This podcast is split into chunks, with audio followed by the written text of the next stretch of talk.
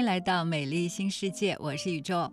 前段时间我去试了一下水光针，就去判断一下它到底是不是像大家所说的那么好，或者是那么的没有用。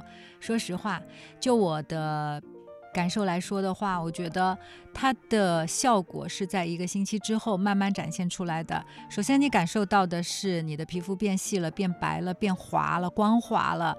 然后呢，你也会觉得说你的皮肤的那种质感啊，胶原蛋白感 又变好了很多。那对于我一个四十往上的女人来讲，嗯，可能很多像我这么大的女人，并没有开始更多的去尝试，反而是那些比较年轻的更容易接受新事物。所以我也想啊，我们美丽新世界节目能够成为一种介质，让大家去多多的了解一些医美的项目，然后在自己需要的时候呢，能够认真的去做选择。前两天呢，有一个朋友跟我说，他到了夏天之后，脸上的毛孔就变得特别特别的明显。哎，我我回家也照了一下镜子，我觉得好像我也是这样的。平时好像天气不太热的时候，脸上的毛孔好像并没有那么的可以看得出来，但是往天夏天去了，天热了，好像毛孔鼻子周围的。还有 T 区的都明显了很多，所以在今天的美丽新世界的节目里面呢，我们就想聊一聊关于毛孔粗大的问题以及解决的方法。好，接下来的时间呢，我们有请到的是来自于南京鼓楼医院烧伤整形科的蒋亚楠医生。蒋医生您好。嗯，大家好。嗯，其实对于很多呃朋友来讲，到了天气比较热的夏天之后啊，就感觉脸上的毛孔特别的明显。嗯，其实呢，就是很多人就想说，用一些什么样的方法可以让我们的毛孔可以变小一点？其实，在网上有各种各样的方法，但是呢，千万不要轻易的去尝试。所以今天我们还是有请到蒋医生跟我们来聊一聊。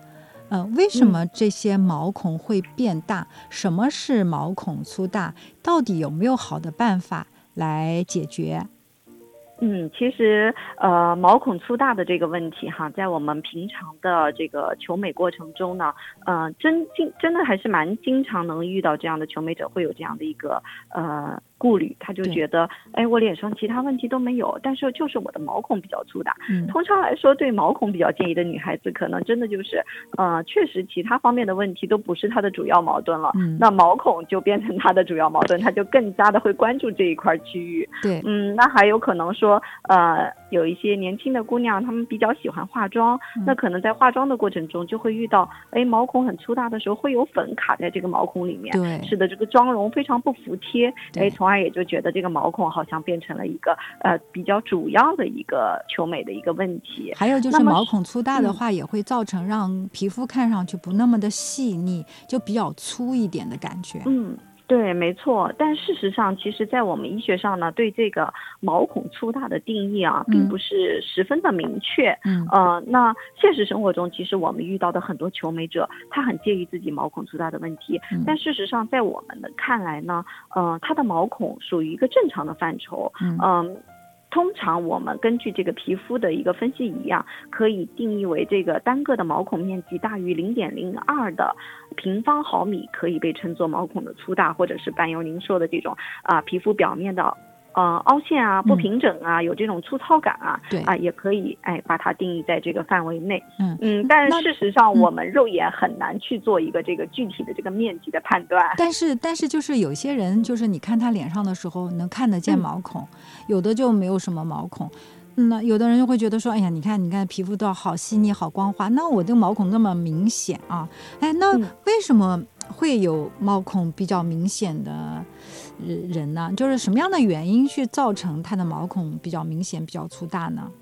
嗯，事实上，毛孔我们本身就是应该是肉眼可见的，但是就像您说的，有的人的毛孔就是非常明显，有的人就不怎么明显。对，它其实和本身这个毛孔分布的数量，还有它的皮肤质地是有很大关系的。嗯，呃，而且这样的一个判断也有一定的主观性。嗯，呃，那么对于一些容貌要求比较高的患者，他会上升为一个他需要解决的问题。那确实，我们日常的生活中有一些因素，它就会导致这个毛孔变得相。应的会有一些粗大。嗯，比如说油脂分泌比较过剩的人群，啊，在呃油脂分泌比较旺盛的一个状态，或者说他皮肤缺水的状态下，导致了油脂分泌过多，啊，这样就会导致一个油脂分泌型的毛孔粗大。嗯，其实毛孔粗大它也有很多很多的分型。嗯，那这一类就是因为油脂分泌旺盛导致的毛孔粗大。嗯，那么我们在解决的过程中呢，当然也是以控油的一些方式方法为主。嗯，那后面具体我们做，我们待会儿可以再跟大家进行一个介绍。分析分析什么样的原因可能会造成这个毛孔的粗大。对，是刚才你讲的油脂分分泌比较多、比较高，那毛孔会大一些。对，特别有时候进入夏季的时候，这个啊新陈代谢比较快啦，温度比较高啦，哎，大家觉得好像夏季毛孔比冬季就明显很多。哎，对，这样明显很多，出油也变得多了，睡一觉第二天早上起来那个 T 区就感觉油油的。对对对。嗯，还有一类呢，就是衰老的一类的啊，这种毛孔粗大啊，我们肉眼可见的是这种呃，有一点像水滴形的外观啊。那它是什么原因呢？就是我们呃，随着年龄的增长啊，包括一些不当的护肤习惯，或者是嗯，日光的照射带来的光老化，导致胶原的流失。那胶原流失的情况下，就会显示这样的一个皮肤衰老、松弛形成的一种毛孔粗大的表现，就是往下挂。哎，对对对，嗯，就像一个水滴形的外观，仔细看的话，可能会有一点区别的。嗯哼，嗯嗯，那还有种，对，还有这一类，它就属于一个胶原流失型引起的啊。那那另外还有一些呃皮肤的一些疾病，呃护肤不当。呃，不良的生活习惯可能也会诱发这个毛孔的粗大，比如说有呃敏感肌、脂溢性皮炎呐、玫瑰痤疮啊这样一些皮肤炎症性问题的时候，它也会诱发毛孔的一个显现啊。另外还有就是呃我们的呃清洁不当。啊，导致了这些化妆品的残留啊，堵塞了毛孔啊，也会引起毛孔的粗大。还有就是现在，哦，我们一定要规律的生活，尽量不要熬夜啊。辛辣刺激的东西呢，不要吃的太频繁啊，因为辛辣刺激东西也会刺激我们油脂的分泌啊，导致这个毛孔的疏松。那么熬夜呢，胶原会流失，也会引起我们毛孔的粗大。嗯。那你刚才给我们分析了目前在你接诊的这些有这些问题的这些求美者当中啊，大概毛孔粗大造成的一些原因。那我们针对不同的原因啊，来给予一些解决的方法。嗯，是的，呃，那比如说大家觉得呃自己的这个 T 区比较油腻的话呢，呃，我们可以通过呃。看看是不是可以通过一些补水的方式，去减少这个油脂的分泌。比如说打水光针，就是一个增加这个皮肤含水量的一个治疗方式。嗯，那么皮肤的含水量增加了以后呢，水油相对来说会更平衡一些，也会抑制我们的这个油脂的分泌。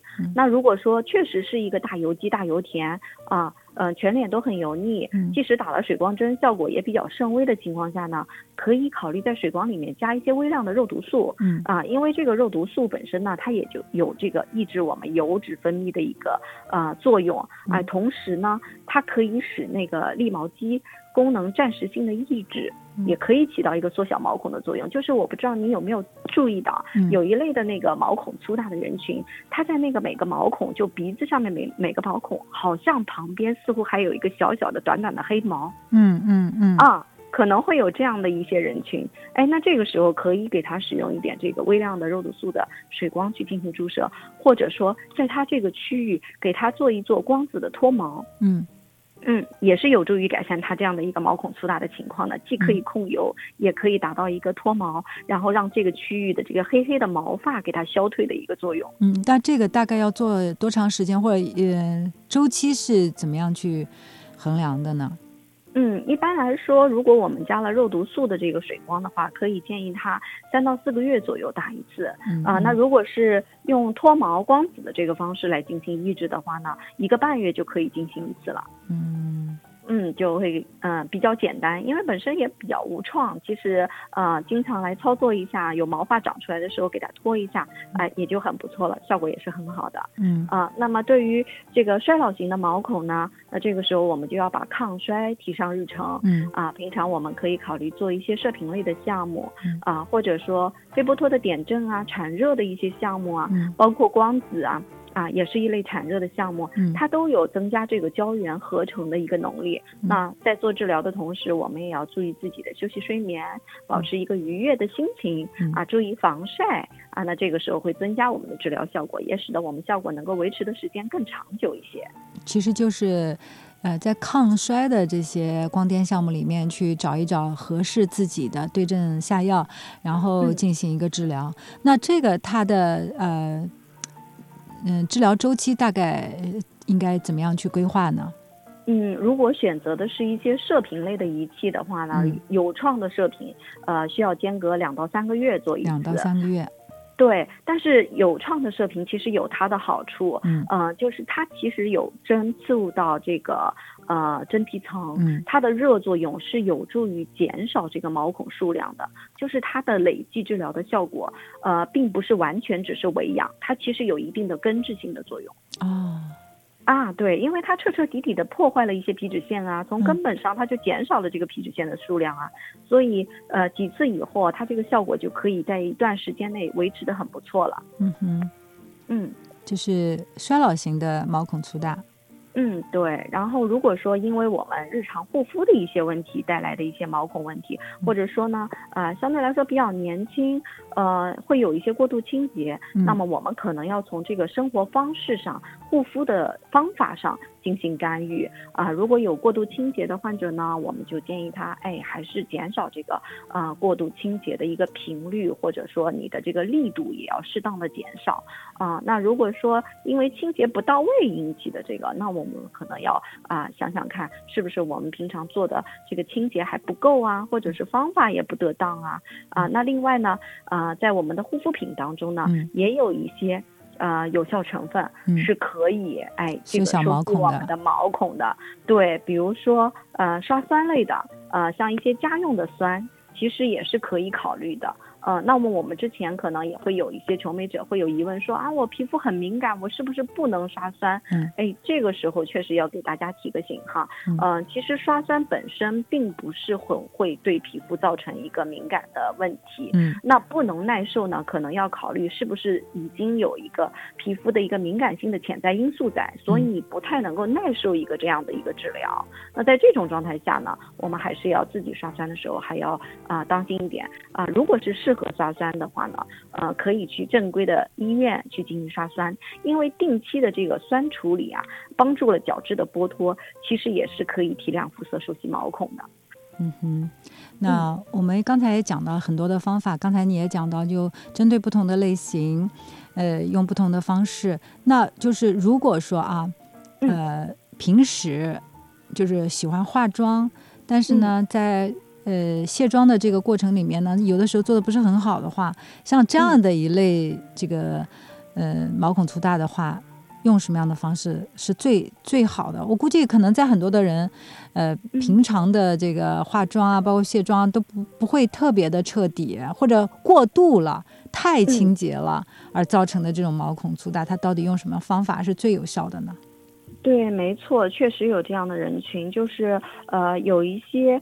呃，本身油脂分泌不是很旺盛的人，偏干性的肤质，那么他在化了妆以后呢，我会更建议他就使用一些卸妆油去进行卸妆就好了。呃，那大家知道卸妆油遇水了以后，它会有一个乳化的过程，啊，乳化了以后呢，其实直接去清洗掉，清水冲掉就可以。那大家可能会觉得乳化了以后，我直接用清水洗，脸上仿佛还是有一点滑滑的感觉。这个时候，呃，很多人会喜欢我再叠加一次洗面奶，那呃。呃，如果你是本身油脂分泌旺盛的人，你可以叠加一下，皮肤是可以耐受的。嗯。但是如果说对于本身比较干性的肤质的来说，那这样的再叠加一次的清洁，对他来说可能就是过度，因为每一天对每一天你都要重复这样的步骤，那你的皮肤上面的这个呃角质层和油脂性的成分就很容易被洗得很干净，那就会造成一个呃水油不平衡的表现，或者说诱发敏感肌的出现。嗯。那还有一些朋友啊，包括我自己，有的时候也会发现，其实可能脸颊部分的毛孔倒不是很明显，但是鼻子上会有一些黑头，但是脸上并没有。那鼻子上的这种黑头的毛孔粗大，跟脸上的它是一回事吗？